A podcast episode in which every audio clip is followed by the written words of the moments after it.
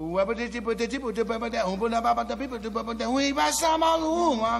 love jazz. Pela curiosidade, pela novidade. Une conception musicale unique au jazz. Feel the jazz music in a different way. Quelque chose qui n'a pas encore été joué.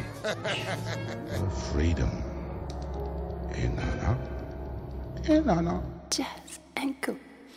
Et oui, pour les habitués, vous avez reconnu ce magnifique générique dont je me lasserai pas et je ne remercierai jamais assez Robin Ferrari d'avoir réalisé cette merveille parmi tant d'autres réalisation pour notre émission, émission Jazz Co sur le 93.9, c'est Radio Campus Paris. En deuxième heure, vous retrouverez Philippe qui nous invitera à nouveau dans sa discothèque Infinie, puis Martin qui nous parlera d'Idriss Akamour si je ne m'abuse, et moi qui euh, ferai des grandes euh, découvertes et prendrai beaucoup de risques en évoquant Miles Davis et John Coltrane, et peut-être, si on a le temps, une, euh, une nouveauté qui d'ailleurs va aussi puiser dans les années 50 et 60. Mais avant tout, vous venez de l'entendre, il a introduit cette émission, nous allons entendre une euh, interview que nous avons réalisée avec Olivier il y a de cela quelques semaines et avec Robin également bien sûr, il est partout décidément.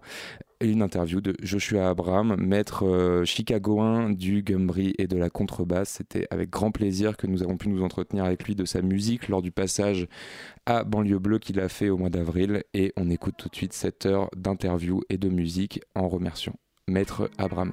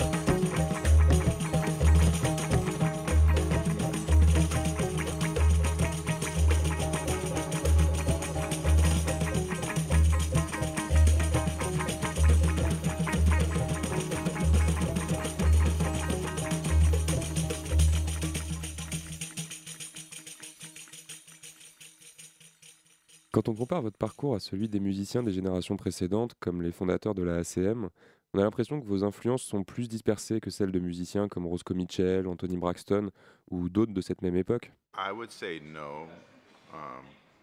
Je dirais que non. Je pense que réduire le travail de gens comme Roscoe Mitchell ou d'autres membres de la ACM juste au jazz, c'est un peu réducteur, un peu trop. Je pense qu'il s'intéressait à beaucoup d'autres euh, styles.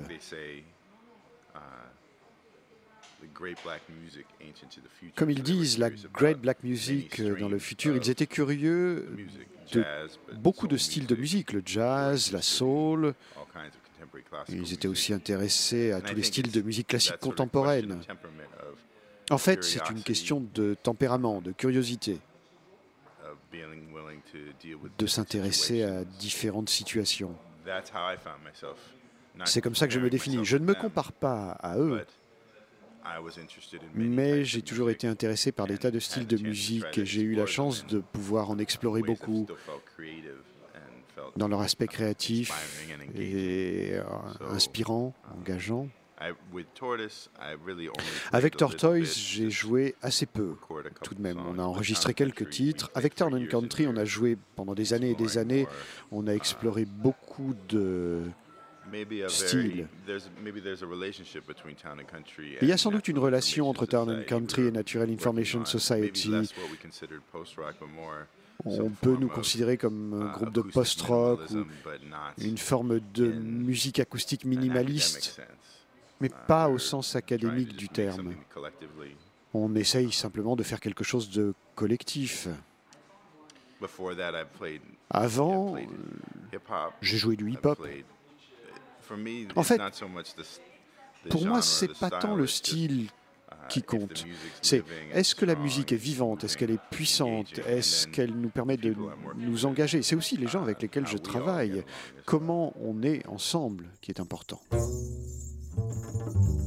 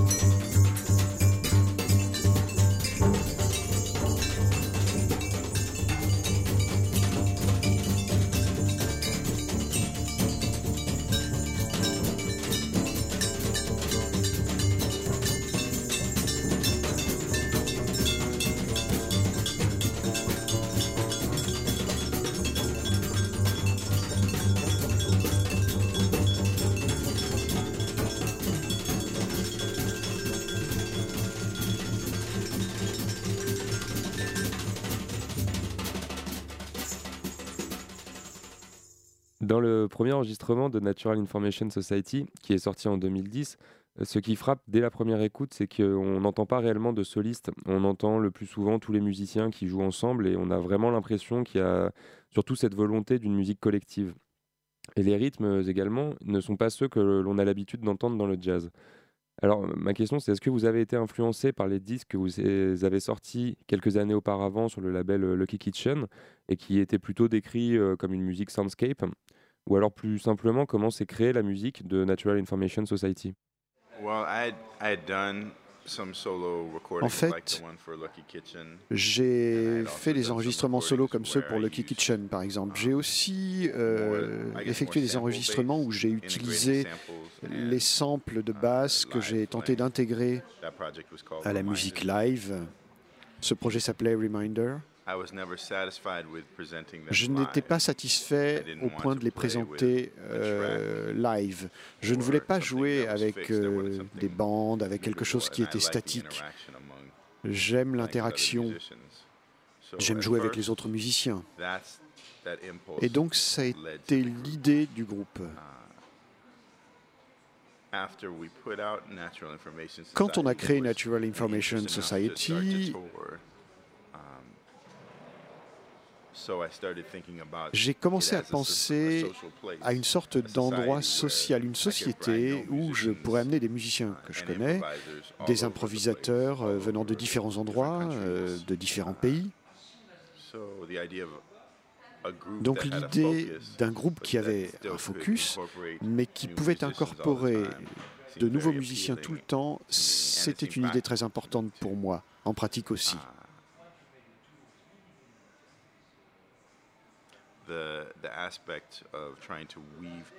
L'aspect de faire converger les sons individuels ensemble est aussi quelque chose de très important pour moi.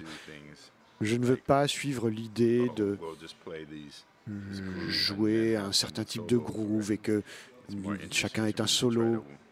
Ce qui est plus intéressant pour moi, c'est de trouver les moyens de faire converger de façon satisfaisante les sons ensemble. Et que la musique ne soit pas statique et que chacun ne répète pas, mais que les musiciens puissent amener des improvisations, des changements, sans que quelqu'un domine la musique. Il peut y avoir des moments de solo, mais c'est davantage avec l'énergie que l'on joue. Cette approche est très intéressante pour moi. Mais il peut y avoir des moments. En fait, c'est pas tant les solos. L'attention peut se focaliser à un moment sur un musicien ou sur un autre. Ça peut être moi qui euh, joue un peu plus, ou la clarinette basse peut euh, arriver au moment où l'harmonium joue.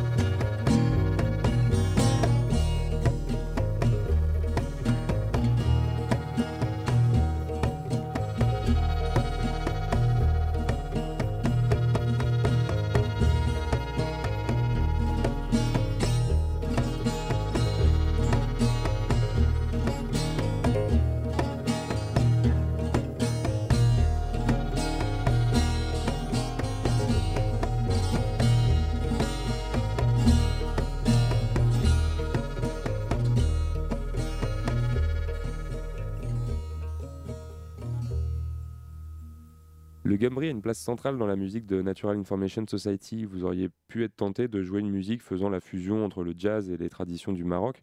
Et pourtant, vous avez imaginé autre chose. Est-ce là aussi votre passé dans le post-rock et dans Turn and Country qui explique cette façon inédite d'utiliser le gumbree? Je ne sais pas si c'est en relation avec Town and Country, c'est surtout comment je suis en fait. Je ne me suis jamais senti à l'aise dans le fait de jouer une simple fusion entre le gumbree et le jazz. Je ne me sens pas à l'aise avec cette idée. Ce que j'ai découvert avec le gumbree, c'est que c'est un instrument très sophistiqué, particulièrement dans le fait qu'il fait appel à la concentration.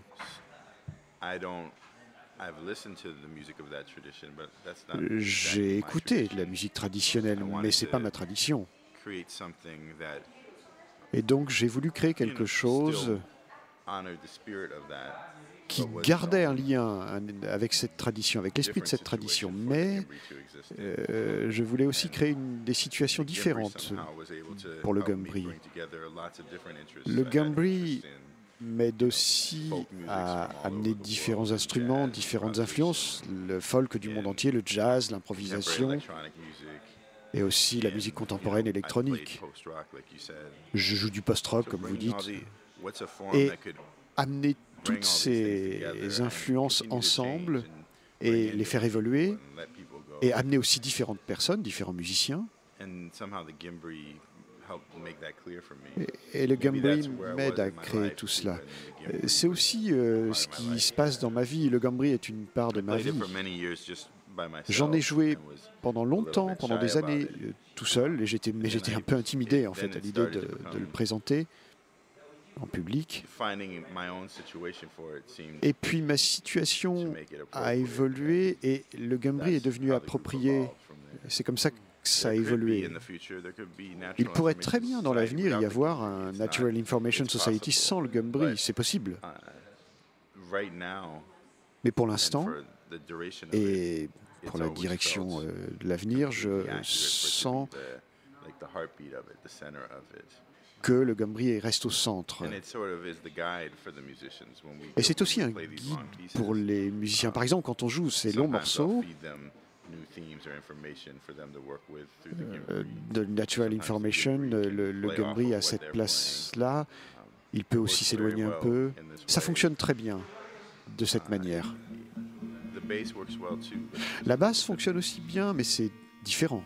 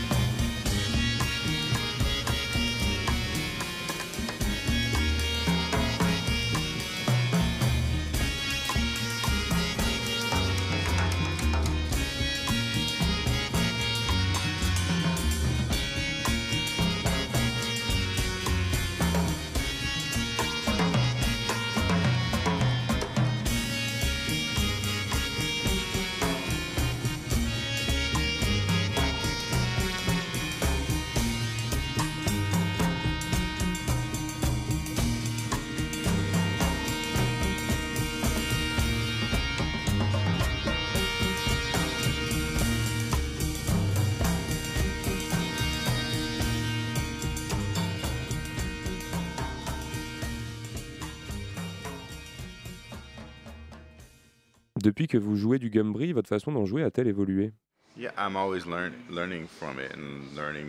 Oui, j'essaye toujours de trouver de nouvelles manières de maîtriser l'instrument et aussi de nouvelles façons pour le faire sonner de mieux en mieux et de nouvelles façons de le présenter et de l'amplifier um, également. L'un des challenges, c'est de jouer avec certains autres instruments.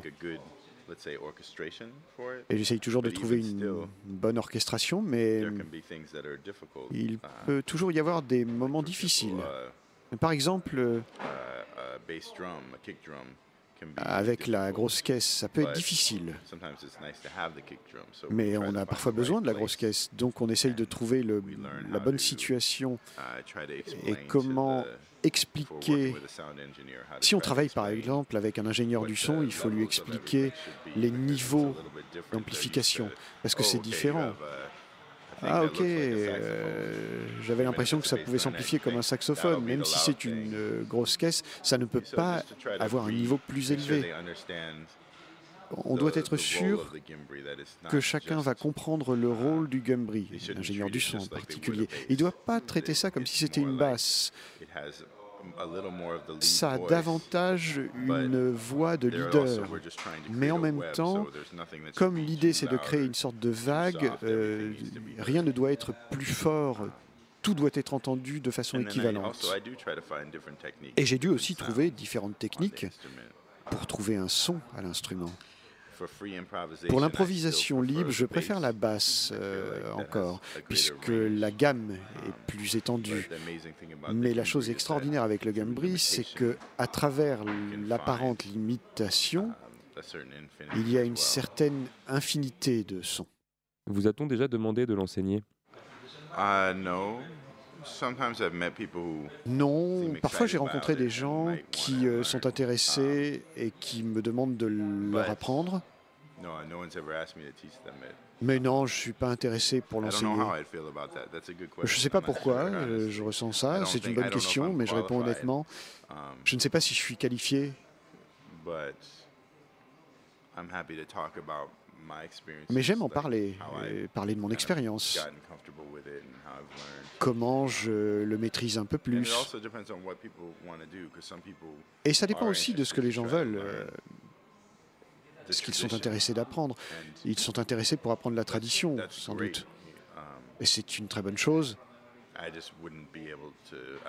Mais je ne me sens pas capable euh, d'enseigner la tradition. Et comment avez-vous appris cet instrument? Um, en fait, j'ai appris.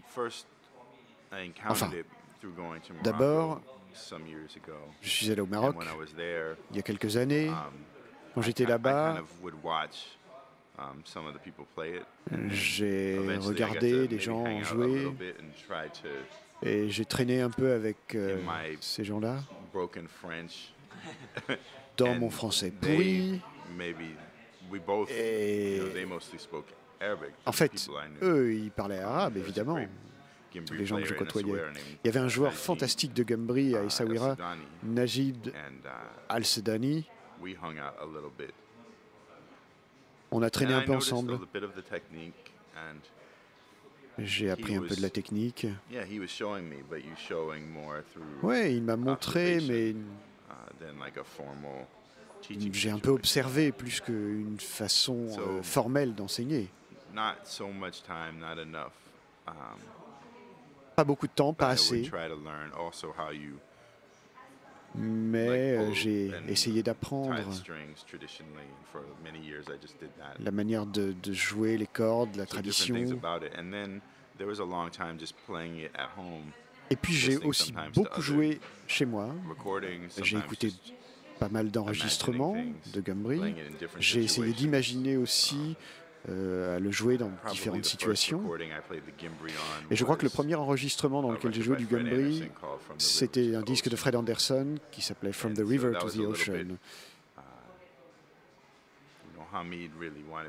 C'était Hamid Drake qui voulait vraiment que je joue du Gambri. J'étais très enchanté. Et toutes ces situations m'ont permis de trouver une différente manière de jouer du Gumbree. Je ne sais pas si j'ai une voix différente avec l'instrument. Je pense que je le joue dans un contexte différent, mais je ne peux pas prétendre. Euh, il y a des joueurs de Gumbree qui sont tellement fabuleux. Je ne peux pas me comparer à eux.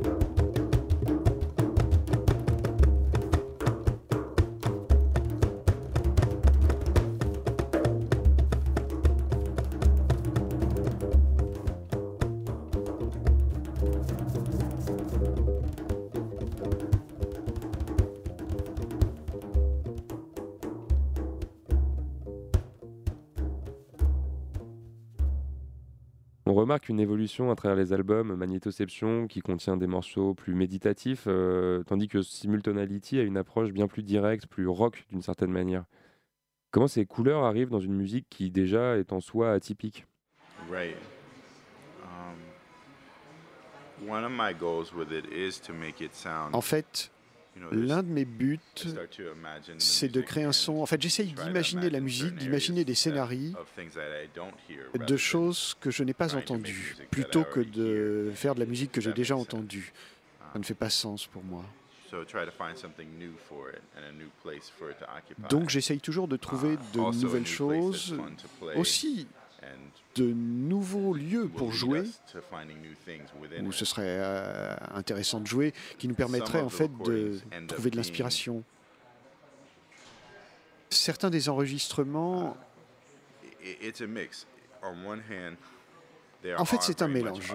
D'un côté, ils sont assez artificiels, les enregistrements, par rapport à la musique qu'on expérimente euh, en direct. La manière dont ils sont faits, c'est un peu artificiel parfois. Mais il y a quand même une part de moi qui aime les disques. J'aime que la musique, je veux que la musique existe aussi comme une bonne expérience d'écoute en disque. Donc, ce sont ces deux aspects. Et donc, j'essaye d'élaborer. Par exemple, sur le dernier disque, Simultonality, c'était le groupe avec lequel je tournais depuis un moment. Les deux batteurs, Emmett Kelly à la guitare, Ben Boyd, Lisa et moi. Et on a fait une tournée américaine, en fait plusieurs tournées aux États-Unis. On n'a pas pu amener tout le groupe euh, en Europe. Et pendant ce moment, durant deux tournées, on a enregistré ce disque. Une fois, c'était une tournée dans le Middle West. Quand on a terminé, euh, on est entré en studio. La seconde fois, c'était une tournée aux États-Unis et au Canada. On a joué au festival de Victoriaville. On avait un jour de repos à Montréal et donc on a enregistré. Voilà comment ça s'est passé en pratique. Avec Magnetoception, en fait, il y avait plus un petit moment où on pouvait tous se retrouver ensemble. Hamid était très occupé, Jeff était très occupé, Emmett bougeait aussi beaucoup. Donc, on a juste trouvé ce petit moment, mais euh, la musique était aussi presque entièrement nouvelle, nouvelle pour moi aussi. Et donc, c'était très différent la manière d'enregistrer, les conditions. Et c'est pour ça que la musique euh, change d'un disque à l'autre. Parfois, je pense euh, au disque d'une façon un peu élaborée. La plupart de Magnetoception est calme, la plupart de Simultaneity est plus rapide, mais le suivant sera probablement plus calme. Donc c'est amusant, c'est intéressant, des gens aiment ça, d'autres moins, mais c'est comme ça. En fait, même des fois, on ne décide pas, ça vient comme ça. Et aussi longtemps que je ressentirai que ouais, ça a la vibration, ça a l'énergie, ça sonne pas comme quelque chose que j'ai déjà entendu, et que le résultat n'est pas déjà établi, ça sonne comme ce disque. Même si c'est un très bon disque, je ne veux pas que ça sonne comme quelque chose qui existe déjà. Je veux que ça ait sa propre identité. Parfois, vous ne décidez même pas quand, ça vient en vous. Les deux premiers albums, euh, la manière dont ils sonnent, je les ai enregistrés en partie à la maison. Et donc, c'est intéressant maintenant de pouvoir enregistrer dans des situations différentes, en studio, avec un groupe euh, avec lequel je tourne.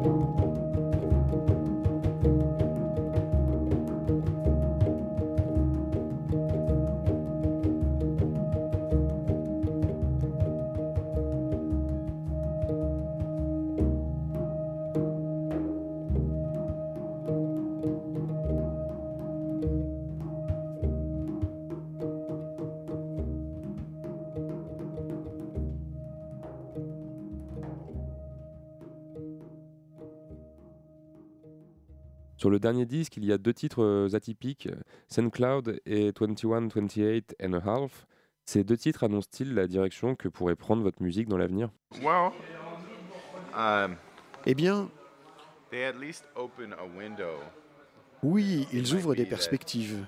Um, Ça peut être, par exemple, vous êtes dans un endroit que vous n'avez pas vu de ce point de vue-là. Vous le regardez d'un certain point de vue. Ça a toujours été là. Mais vous voyez cet endroit que vous n'avez pas vu de ce point de vue-là. Donc vous le découvrez. Et donc ces deux titres, je pense qu'ils ont toujours été là d'une certaine manière. En tout cas en moi. Peut-être que je ne les ai pas présentés sur disque. Mais vous pouvez trouver des comparaisons avec les premiers albums. Comme par exemple, Saint Cloud me rappelle euh, des titres solo du um, premier album. C'est différent, mais par exemple un titre qui s'appelle Cabin sur le premier album, uh, c'est un peu cette même qualité, cette même texture. ça rappelle aussi les enregistrements que j'ai fait pour Lucky Kitchen, un peu ces sortes d'espaces imaginaires. Et 21, 28 and a half, ce titre est très spécifique pour moi. Ce numéro se réfère à l'adresse du Velvet Lounge, du premier Velvet Lounge à Chicago, qui était le club de Fred Anderson. C'est pas fréquent à Chicago qu'il y ait une adresse avec un demi comme ça. Je ne sais pas pourquoi. Mais c'était l'adresse. Et c'est comme un souvenir de l'endroit pour moi, parce que j'ai beaucoup joué là-bas, notamment uh, lors des jam sessions. Um, Et souvent, en fait, il y a eu un moment où Fred, parce qu'en fait, il jouait, mais il travaillait au bar, il pouvait aussi être le, caissier à l'entrée, prendre l'argent des gens qui rentraient. Et il était aussi le DJ, il euh, passait les disques. Il y a eu un moment, pendant à peu près six mois, où il jouait tout le temps le titre d'Alice Coltrane, l'album Journey in Sachidananda. C'est un disque fantastique. Et il commençait la soirée et il terminait aussi la soirée. Il le mettait à la fin, au début et à la fin. Et il y a ce, cette ligne de basse fabuleuse, ce solo de basse de Cecil McBee. Je crois que c'est Cecil McBee. Et donc 21, 28 and half, c'est une sorte de souvenir de ces moments. Mais ça ouvre effectivement des perspectives peut-être vers euh, des improvisations plus ouvertes, en particulier la première partie, euh, des textures sonores différentes, et comment l'harmonium nous permet de nous déplacer davantage.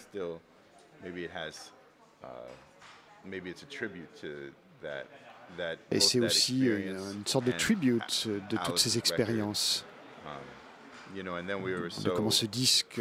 Et puis surtout, on a eu tellement de chance d'avoir Harry Brown. Euh, vous savez, c'est une légende vivante du saxophone ténor. Il a béni le disque avec ses solos.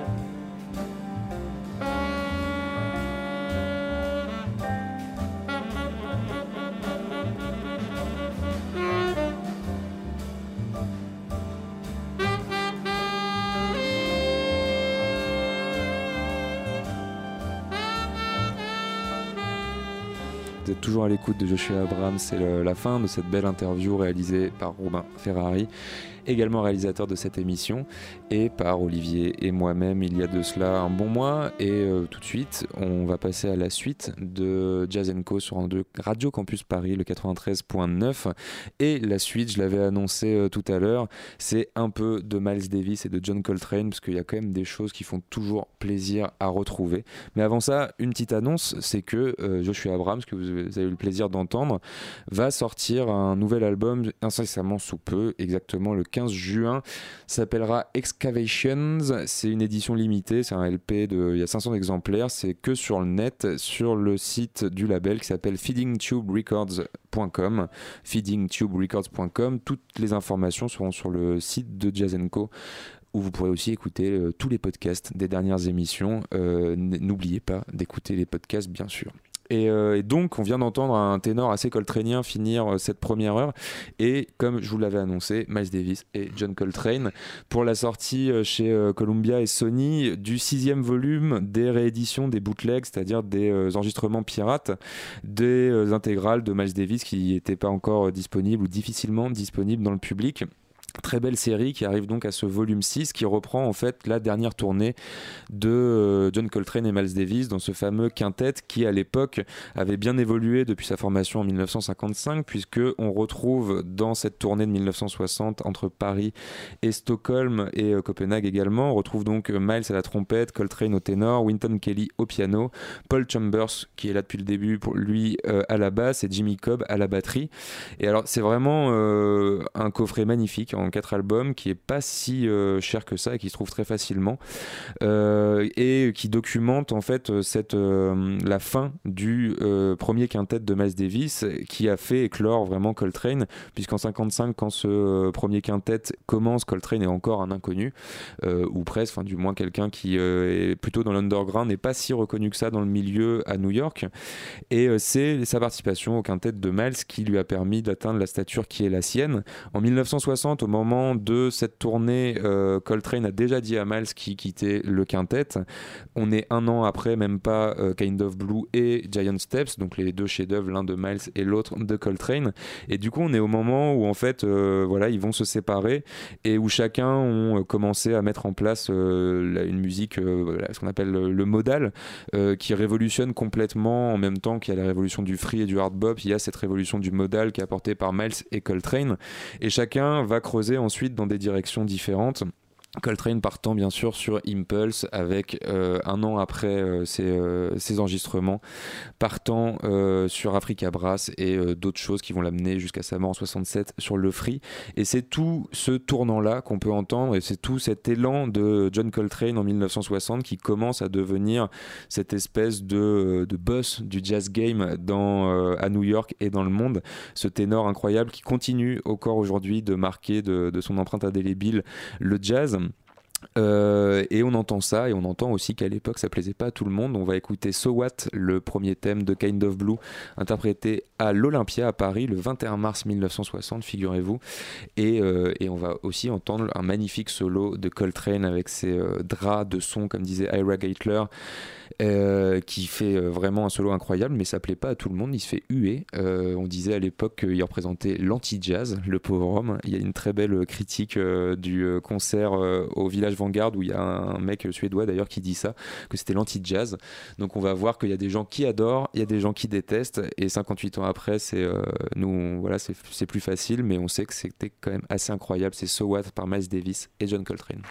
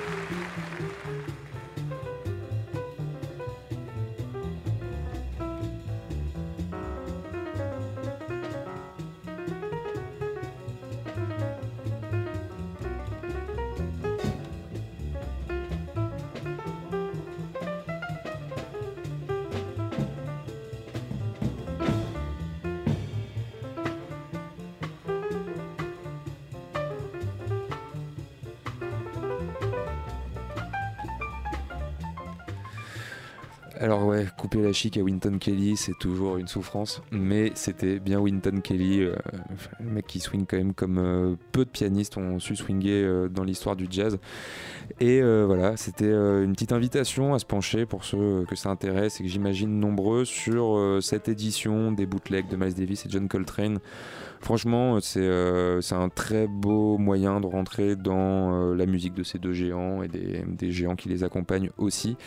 Et en plus, ça permet d'aller après vers le second quintet de Miles si vous avez envie, de revenir sur ce qu'il y avait avant chez Miles, Gil Evans, le premier quintet, etc. Coltrane, pareil, dans toutes les directions. C'est un beau truc, donc voilà, les Miles Davis et John Coltrane, The Final Tour chez Sony et Columbia. Ça peut donner aussi envie de prendre les deux coffrets de, des tournées de Coltrane, 61 en 1961, en 1962, et c'est deux coffrets de 10 disques à chaque fois. Alors, accrochez-vous bien, on a encore 45 minutes, on va se faire toute la disco de Coltrane.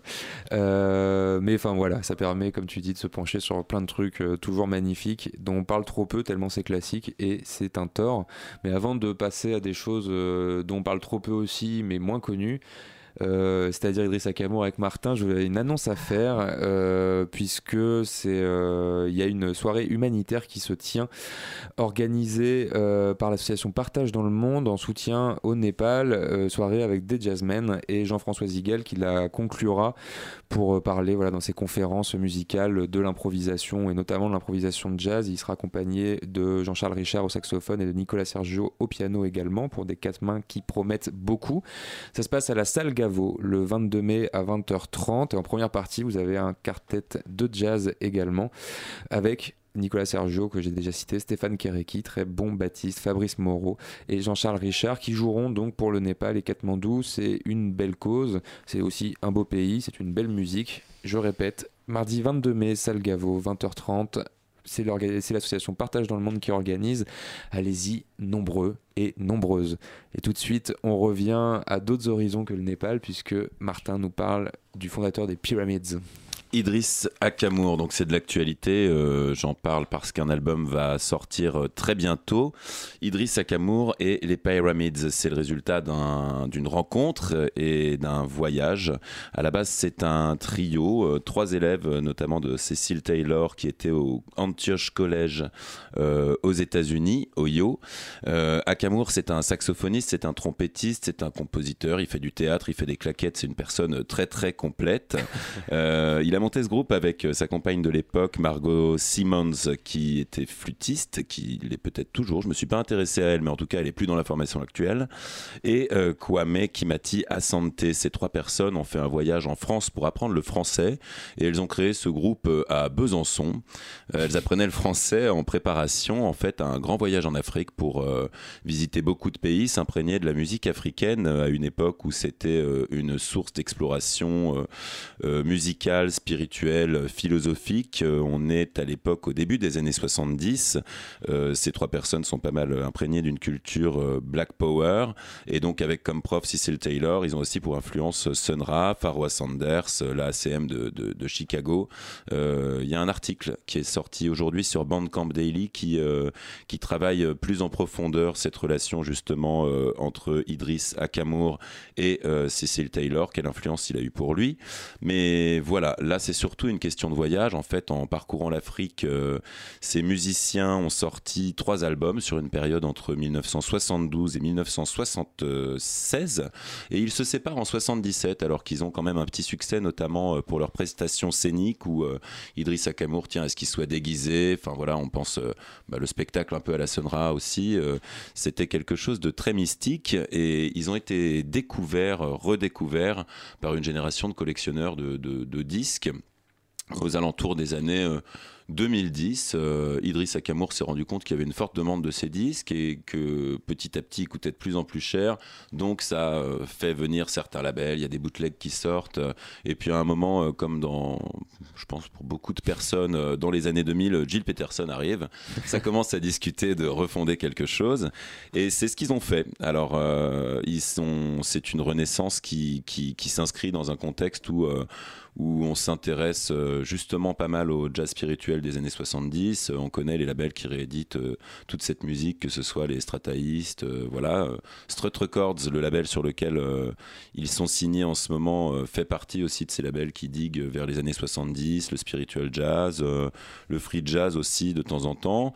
Euh, en contemporain, on peut aussi penser à euh, Shabaka, euh, toute une génération d'anglais qui, qui retourne vers quelque chose d'hypnotique, des sonorités parfois électroniques aussi, quelque chose d'immersif et donc bah, de très de très free, facilement free.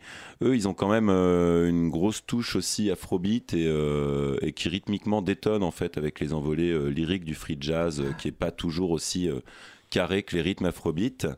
Et voilà, les Pyramids en ce moment, bah, ils, renaissent. Ils en sont à trois albums euh, depuis 2012. Euh, We Be All Africans, sorti en 2016, a pas mal fait parler de lui. Là, le prochain, ça s'appelle An Angel Fell. Et c'est à vrai dire, tellement euh, éclectique que je le trouve presque pop euh, et, un peu consensuel cet album, mais en tout cas sur toute sa durée, il est très très agréable à écouter. Euh, il y a pas mal de bidouillages sonores que j'ai beaucoup apprécié, et notamment dans, dans la musique qui porte le nom de l'album et qu'on écoutera dans quelques instants, qui s'appelle An Angel Fell. Simple précision supplémentaire et qui peut expliquer aussi ce son particulier qui est assez différent du son qu'ils avaient dans les années 70. Enfin, c'est une vraie renaissance, c'est pas du recyclage pour le coup. Euh, derrière cet album, il y a le producteur Malcolm Cato des Heliocentrics et ça a été enregistré dans son studio, le Quatermass, en une semaine. Voilà pour euh, le contexte et ce qui peut expliquer tous les bidouillages qu'on entend dans la, piste qu'on va écouter. Euh, pourquoi je pensais aussi euh, à, à, lier ça au terme pop, c'est que bah, personnellement ça me fait penser de loin jusqu'à Radiohead, Pink Floyd ou même Moodoid.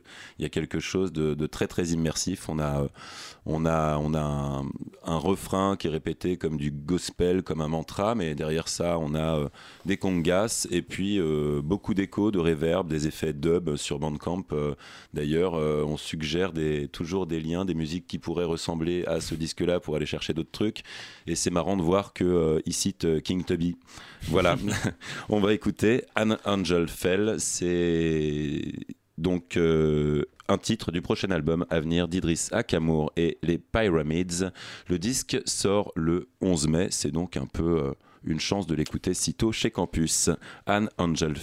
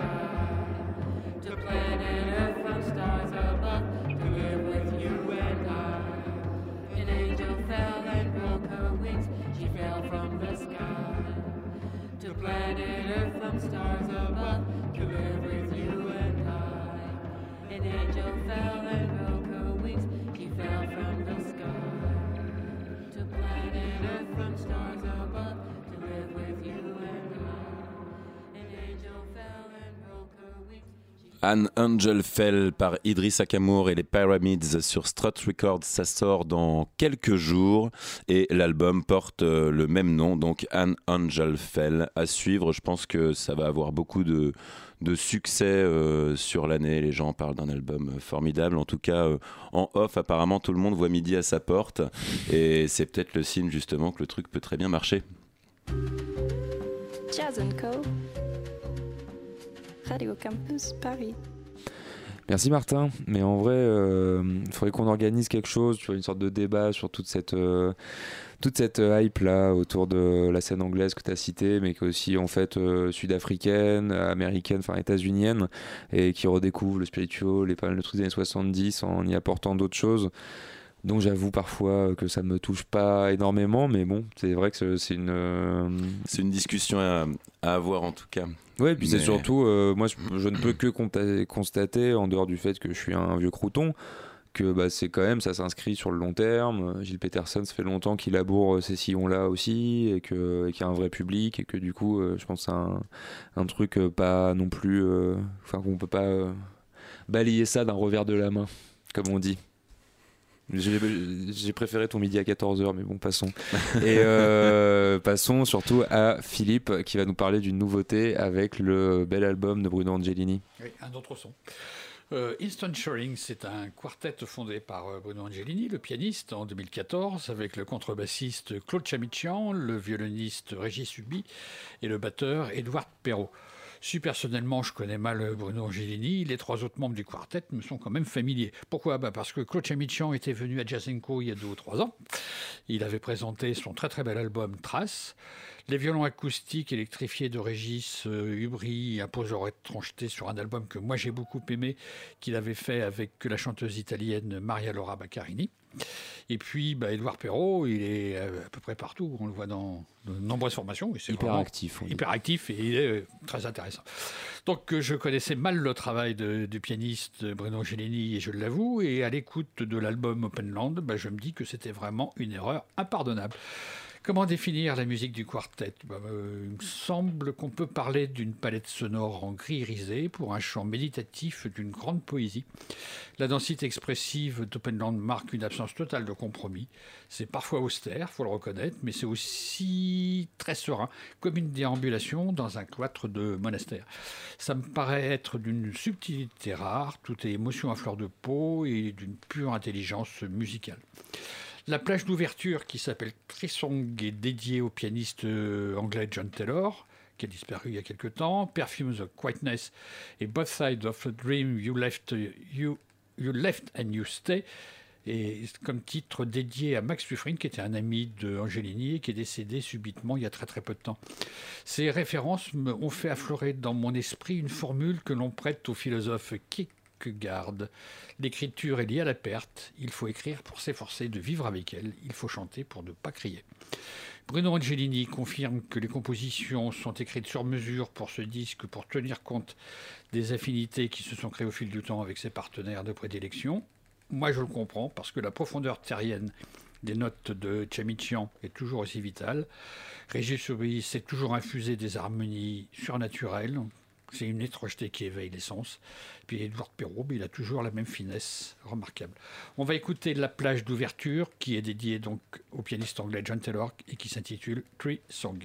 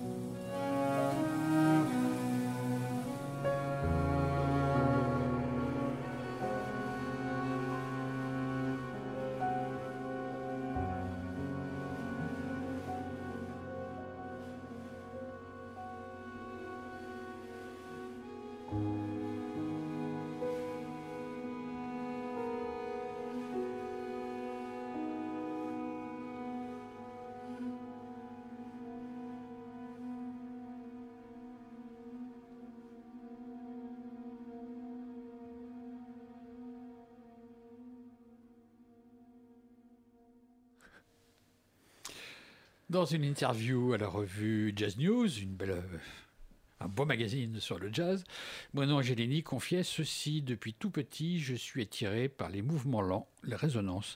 Quand on fait un piano solo, on va loin en soi. Avec ce quartet, bizarrement, c'est la même chose, mais amplifié par les autres. Ce qu'il me propose, c'est toujours mieux que ce que j'avais imaginé.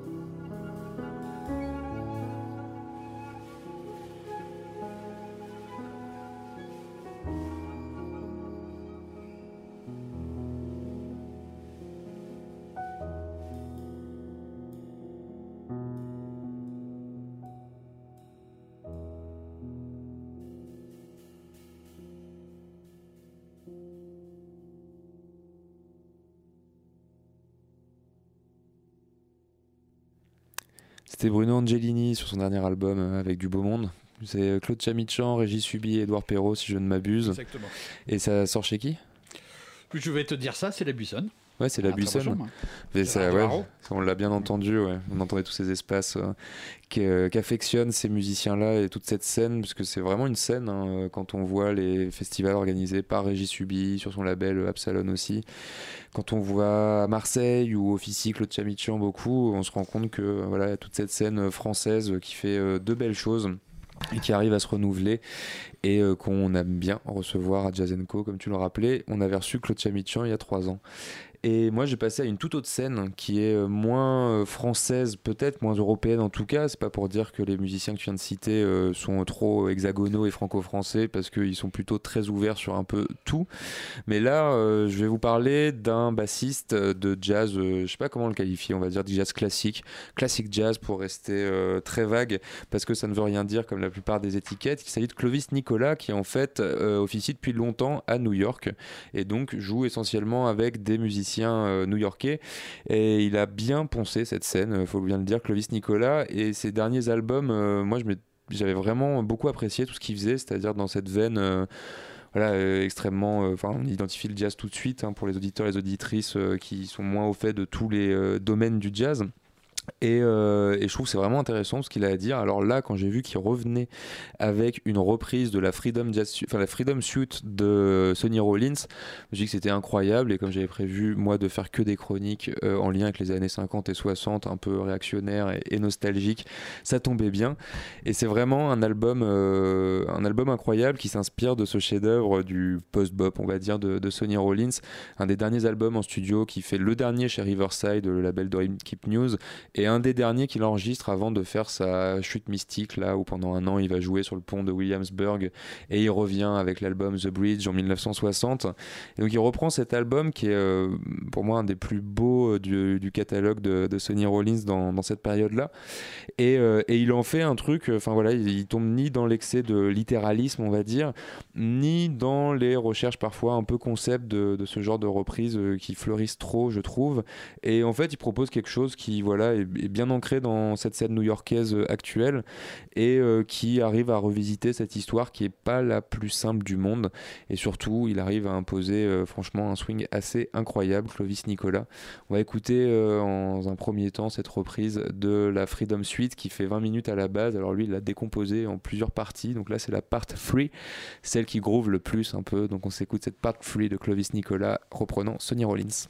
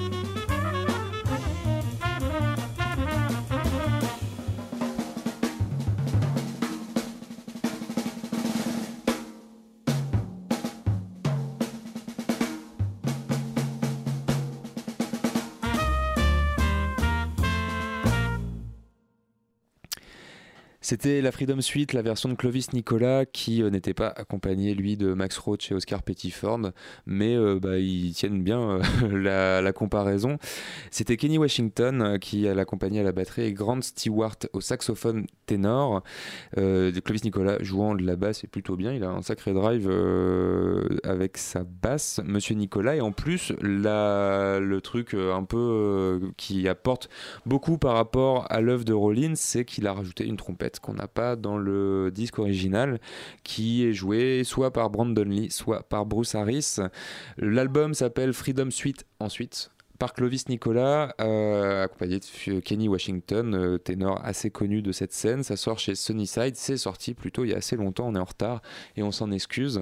Et on va vous laisser avec une composition de Clovis Nicolas tirée de cet album, parce qu'en fait l'album est euh, scindé entre d'une part des reprises de cette Freedom Suite découpées en plusieurs parties et des compositions de Clovis Nicolas qui sont aussi vraiment, enfin moi j'ai bien apprécié aussi sa plume en dehors de son jeu de basse. Et on se retrouve dans deux semaines, on reçoit Claude Carrière qui nous parlera de la Nouvelle-Orléans qui fête son troisième centenaire cette année. Et euh, Claude Carrière, de Nouvelle-Orléans. Oui, bien sûr. Euh, mais on souhaite à Claude Carrière de fêter un jour son troisième centenaire. Et euh, voilà, on se retrouve sur Radio Campus Paris, le 93.9, dans deux semaines. C'est donc le 21 mai. On remercie Robin Ferrari d'avoir réalisé cette émission. Et je remercie bien sûr les chroniqueurs Martin et Philippe, fidèles au poste, et Olivier pour avoir réalisé, co-réalisé cette interview de Joshua Abrams qu'on a eu le plaisir de recevoir sur nos ondes. À dans deux semaines.